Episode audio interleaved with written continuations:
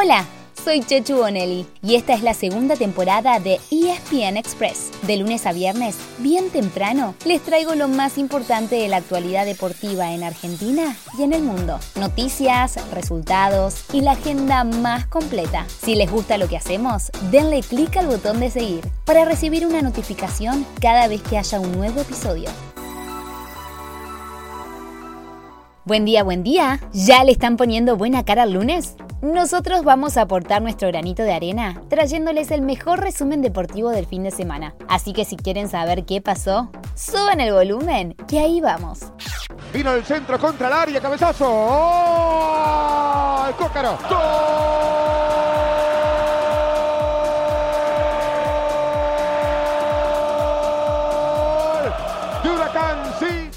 No fue un buen regreso a la bombonera para Boca. Con un gol de Matías Cócaro, Huracán le ganó 1 a 0 y lo pasó en la tabla. El sábado, River se convirtió en uno de los punteros del grupo A, derrotando 1 a 0 a San Lorenzo. Y por el mismo resultado, Racing venció a Talleres para subir hasta el quinto lugar. Hoy termina la quinta fecha con tres partidos. Godoy Cruz Independiente a las 5 de la tarde, Arsenal Lanús a las 7 y cuarto y Tigre Colón a las 9 y media de la noche.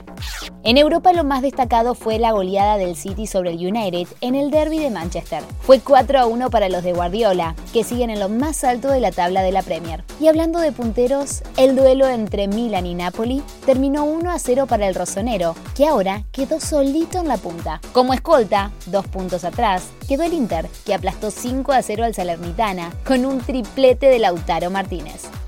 Otro que goleó y así sigue firme en lo más alto es el Real Madrid, que venció 4 a 1 a la Real Sociedad. Le lleva 8 puntos al Sevilla de los argentinos, que empató sin goles con el Alavés, y 15 al Barcelona y al Atlético Madrid, aunque los dos ganaron y están en posiciones de Champions. A 13 bajó la diferencia del Paris Saint-Germain en Francia, porque el equipo de Neymar, Messi y compañía cayó 1 a 0 en su visita al escolta, el Niza.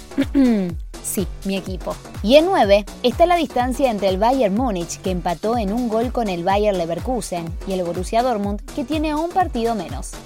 Si se quedaron con ganas de más fútbol, hoy a las 5 de la tarde, por Star Plus, hay dos partidos disponibles: Tottenham versus Everton y Athletic Club contra Levante. Y el martes, el martes vuelve la Champions la Libertadores, la Sudamericana y mucho más. El tenis argentino está de regreso entre los mejores. Fue gracias a la victoria 4 a 0 sobre República Checa en la serie de Copa Davis que se jugó viernes y sábado en el Buenos Aires Lawn Tennis. Ahora el equipo capitaneado por Guillermo Coria jugará la fase de grupos del 14 al 18 de septiembre en cuatro sedes a confirmar. Y si supera a esa etapa, estará entre los que busquen quedarse con la ensaladera de plata en noviembre. El fin de semana arrancó el Metropolitano de Hockey sobre césped. Entre lo más destacado, el campeón de caballeros, San Fernando, debutó con un 4 a 2 sobre San Martín. Y en damas, la leona Majo Granato hizo los cuatro goles para el mismo marcador, un 4 a 2 de Santa Bárbara sobre Ciudad. Por si no nos escucharon el viernes, les recordamos que todos los fines de semana habrá dos partidos en vivo por Star Plus.